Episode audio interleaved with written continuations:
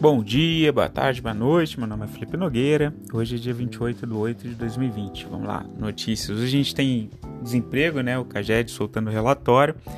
A gente tem um cenário meio misto lá fora, tá? O primeiro-ministro do Japão ele renunciou por questões de saúde. Isso abalou um pouco a, a Ásia, né? O mercado da Ásia. Em relação aos Estados Unidos, né? S&P 500 alta de 0,17%, Dow Jones 0,57%, a Nasdaq realizando menos 0,34%, S&P 500 VIX, né? em função de todo o retardo é, que teve aí do Fed né? em, em liberação do pacote de estímulo né? E aí o que está acontecendo? Né? A oposição está vendo que o, o Trump está usando esse pacote de estímulo é, positivamente né, para se promover é, em anos de eleição.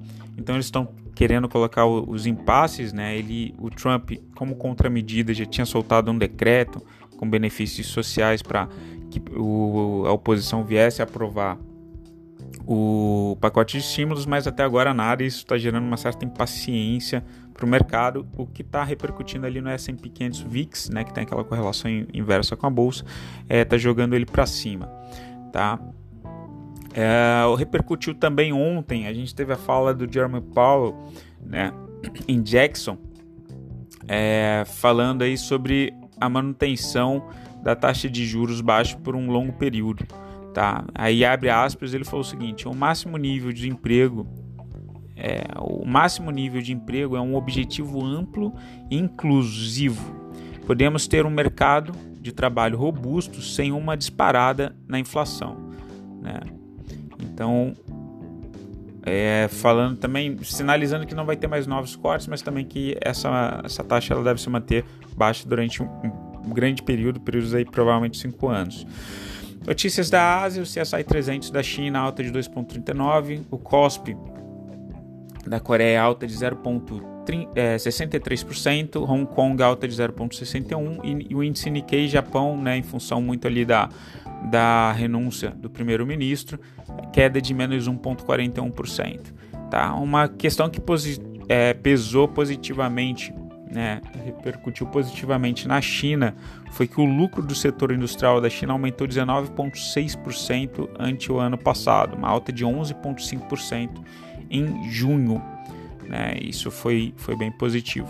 Em relação à Europa, estoque 600, alta de 0,17%, FTSE 100 da Inglaterra, alta de 0,75%, CAC 40, alta de 0,13%, né, da França, o DAX 30 da Alemanha é uma queda de menos 0,71%, né, é, o DAX 30 mais no movimento de realização lá na Alemanha, porque o que, que a gente teve de importante essa semana? Né? Na principal economia da Europa, foi aprovada a extensão das medidas de alívio tá, para o efeito da crise do Covid-19, tá, com um subsídio que será prorrogado até março de 2021. Então, DAX 30, assim como os DAX 600 também da Europa, vieram ali num, num ralizinho de alta, e DAX 30, véspera de, de fim de semana, o pessoal realizando aí.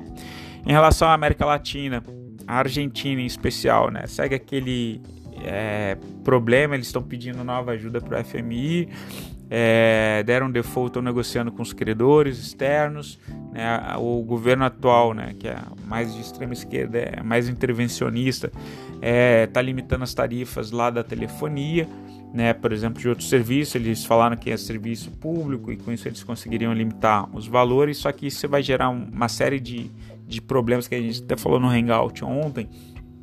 Por quê? Porque eles já tinham aumentado a tributação sobre importação de bens industrializados. Né? Eles já tinham aumentado a tributação sobre a exportação de commodities agrícolas, que é o que sustenta o país. Eles foram lá, desapropriaram é, a terceira maior empresa é, de produção de grãos do país, depois voltaram atrás ali em parte, né? mas isso gera todo um receio de investidores. É, ou seja, quando você vai de deixar o teu produto mais caro no mercado externo e você deixa mais caro a entrada de produtos tecnológicos dentro do país, você vai gerar um atraso no teu parque fabril.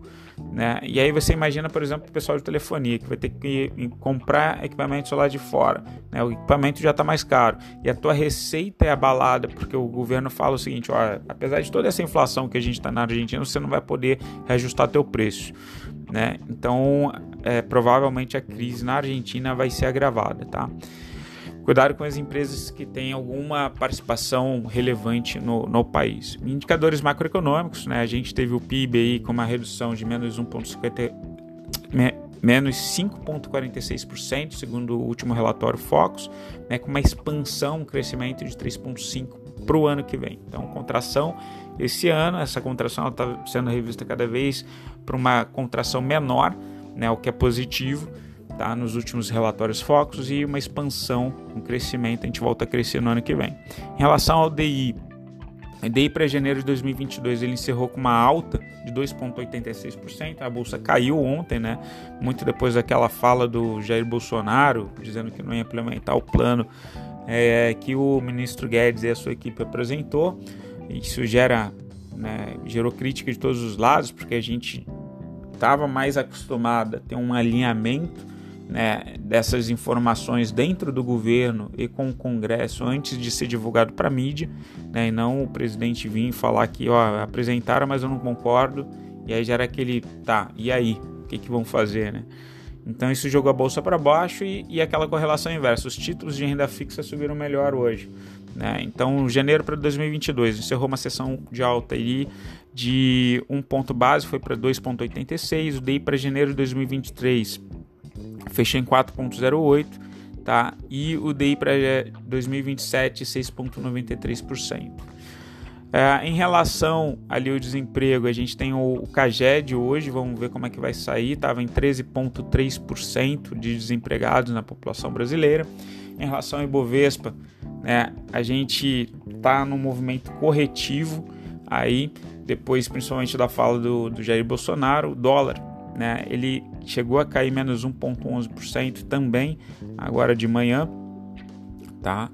O minério de ferro estava depois de um grande rally de alta, tá impulsionado aí por uma política da China de investir em infraestrutura para tentar compensar até o próprio PIB, né, já que é, o comércio mundial foi afetado nessa, nesse período.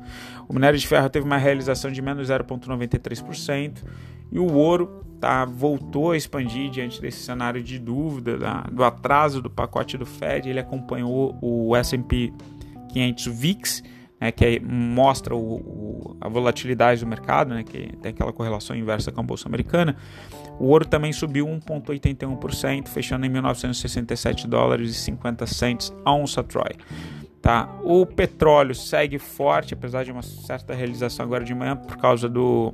Né, a gente viu que os, furac... os são dois furacões né, no Golfo do México, estão interditando as plataformas de produção, então você tem menos oferta para o mercado, apesar de uma menor demanda. Né? E aí você tem o WTI com alta de 0,02% e o Brent alta de 1,09%.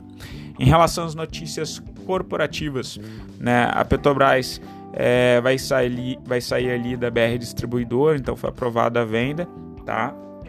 Isso pode render 9,2 bilhões de reais para a Petrobras. A Prio 3, que é a PetroRio, tá? É, antiga Queiroz Galvão, né? Para quem trabalhou ali com petróleo e gás, é, eles fizeram uma revisão da auditoria, tá? E chegou a a reverem os números do lucro, que foi para 206,4 milhões é, maior em 2019. Né? É, Bradesco, Bradesco é, é, a empresa apontada ali, segundo o Estadão, com maior lucro no primeiro semestre. Tá? A Petrobras tem o maior prejuízo.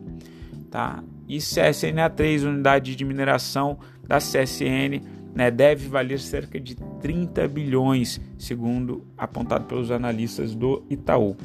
Tá? Em relação ao fluxo estrangeiro, eu confesso que é, tá, estão numa situação neutra. Ali não estão nem muito comprados em ativos, nem muito vendidos, estão muito perto do eixo zero, né, segundo o item 3.2 ali do relatório. É, E é o que a gente vê nos dados da B3 que eles estão comprados em Suzano e Vale, por exemplo. Né? E aí a gente vai para contratos futuros, eles estão diminuindo a posição comprada no índice, tá? E eles estão é, mantendo uma posição alta comprada no dólar futuro. Em relação ao boi gordo, né, a gente teve uma, uma ligeira correção de 0,35%, fechando em 231 reais a arroba, e o milho tá uma queda mais expressiva é, de menos 2,52%, tá fechando em R$ 59,89 arroba. Né. Em relação aos fundos imobiliários, é, eles seguem numa recuperação bem forte, tá? é, do IFIX. É, e aí eu estou muito de olho ali na, naqueles papéis, não é uma recomendação de compra, mas tudo que é, conseguir fugir da, da inadimplência.